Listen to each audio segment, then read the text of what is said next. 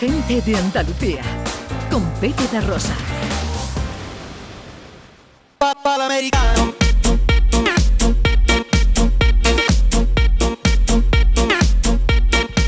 Bueno, pues como saben, eh, nuestro querido John Julius esta semana viajaba a su tierra para visitar a su madre, a su familia, para eh, eh, volver a sus raíces. Y, y claro, a John Julius siempre le pasan cosas. ¿Qué te ha pasado, John? Pues mira, aquí estoy muy bien con mi madre. Nos estamos cuidando muy mutuamente. Entonces, esta anécdota va a tener un final feliz. Pero lo que pasa es que a mí no me gusta viajar mucho.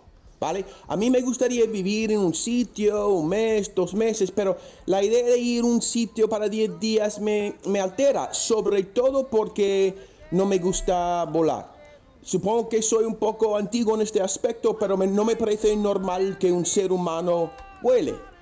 Entonces, pues, siempre para mí es coger un avión, sobre todo un avión largo, es un momento mori, ¿vale? ¿Momento? Entonces, ¿vale? ¿Un momento Teniendo en qué? cuenta todo esto, ¿vale? Para ir a los Estados Unidos, tengo que ir a, cuando estoy en el terminal de, de Barajas, tengo que ir a un sitio especial por si acaso, no, que, no sé qué caso será, pero si quieres ir a Miami, Los Ángeles, Nueva York, Boston, tiene que ir a un sitio especial, te preguntan cosas y todo esto, ¿vale? Yo llego ahí, yo llego ahí y hay una mujer desmayada dramáticamente en el suelo, desplegada totalmente en el suelo y aún más inquietante es que todo el mundo es como si no pasa nada. Está ahí pues una mujer a su lado con un teléfono llamando a alguien y todos los demás como si normal, preguntándome, señor, ¿y tú tienes tu pasaporte, tú tienes tu test COVID, tú tienes tu atestación. Para mí era un muy mal presagio. Entonces, ahora mismo estaba pues muy, muy, pues, pues desconcertado, ¿vale? Yo pienso que algo mal va a pasar, ¿vale? Vale. Em, mira, y también lo que pasa con un avión es que es un muy mal sitio para morir. Porque eres como un- una sardina y está con, con muchas sardinas desconocidas. Yo quiero morirme en la intimidad. Eso es lo que, eso como, como quiero morirme. Entonces tampoco sería buen sitio para morir, morir. No tengo tanto miedo de morir, pero tengo miedo de morir en un avión, ¿vale? Pero no pasó nada en, en el vuelo, menos mal. Una cosa que me ayudó mucho, José Luis, es que vi una película que no había visto mucho tiempo, una película de, de- que se llama Malas Tierras Ah, de, Terrence Malick. de Terrence Malick. Era del 1979, de se- 73 con Sissy Spacek y Martin Sheen. Era una película buenísima, Peliculón, buenísima, peliculón, ¿vale? sí, sí. Eh, pero tener en cuenta que es un viaje de puerta a puerta de 21, 21 horas, ¿vale? Entonces, al llegar a Boston, tengo que coger un autobús de dos horas para llevarme al bosque, más o menos, porque mi madre vive en Nueva Hampshire, que es más o menos entre eh, Boston y Montreal. Está totalmente rodeado de, de- de bosque, ¿vale?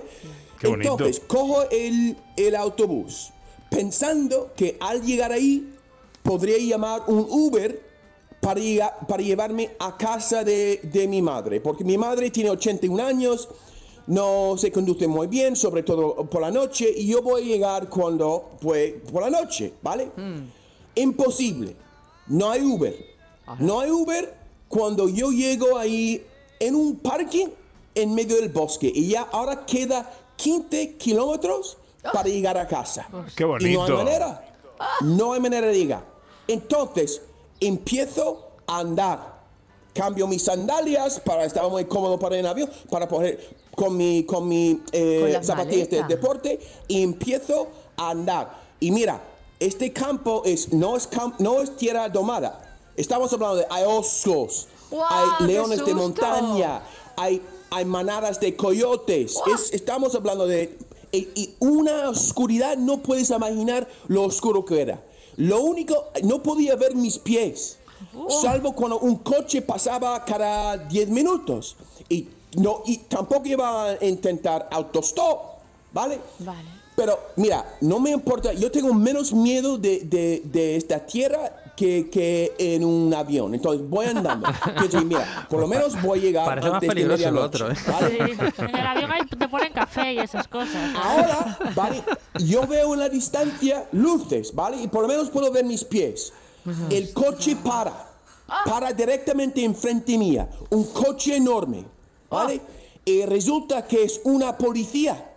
Porque estoy llamando la atención. Un hombre con un- una maleta al lado de, de un, de, de un camino del campo, ¿no? A, pues, a las 10 de la noche. Sospechoso. Entonces, es una policía con uno de estos todoterrenos enormes, ¿no? Un GMC, ¿vale? Y me ilumina la cara, ¿vale? Y se asusta. Y me pregunta, ¿vale? Y ahora estoy un poco nervioso, ¿no? Porque la policía siempre me pone un poco nervioso. Claro. Y me pregunta, ¿dónde vive usted, señor? ¿Vale? Entonces, estoy nervioso. Lo que me pasa muchas veces cuando estoy nervioso es cuando estoy en España, hablo inglés. Y cuando estoy en Estados Unidos, hablo español. Entonces, digo España. Digo España. Eso es un poco inquietante para el hombre. Porque estoy hablando un... un- un- eh, ah, después me doy cuenta que estoy hablando, es- eh, hablando es- español y digo que Spain. I live in Spain. Que tampoco pues tranquilizaba el policía.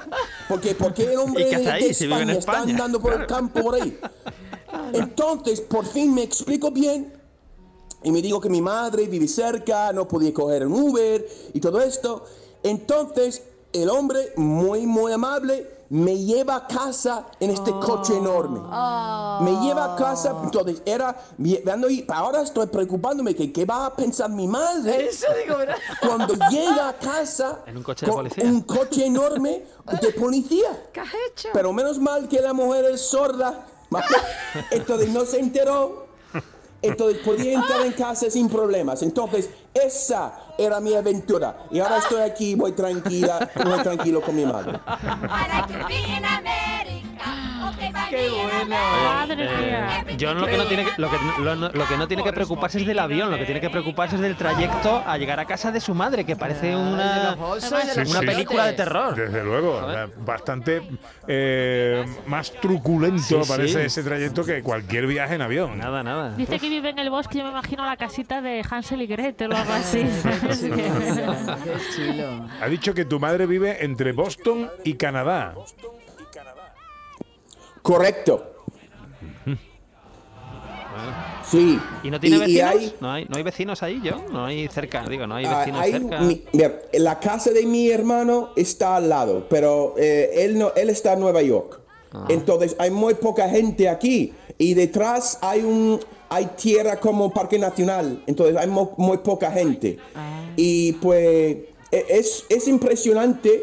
eh, el bosque. Es impresionante. Y muchas veces es, no es las cosas grandes que son tan peligrosas, pero son los insectos. No sé cómo se llama, pero son garrapatas, creo que son, no sé cómo se llama, pero son, son insectos muy pequeños y andas por el campo, entran y suben y ahí se, se queda muy, muy pequeño hasta que se chupan tu sangre y se Sí. pone enorme. Garra- Garrapata, son garrapata. garrapatas, son, que son peligrosas porque además pueden contagiar Sí. enfermedades. Ojito, ojito con la garrapata.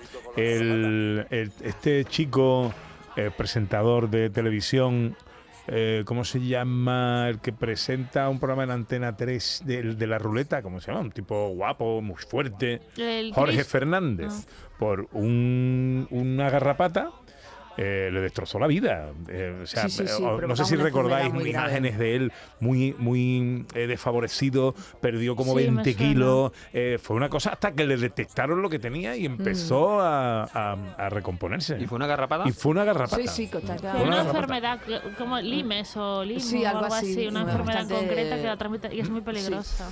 Eh, Fiebre botonosa, Sí, dice es- María Chamorro que es eso. Bueno, John Julius, te mando un beso enorme, cuídate. Gracias. Disfruta. Os echo de menos. Abrazos. Besito, mamá. Adiós. Chao. En Canal Sur Radio, gente de Andalucía con Pepe da Rosa.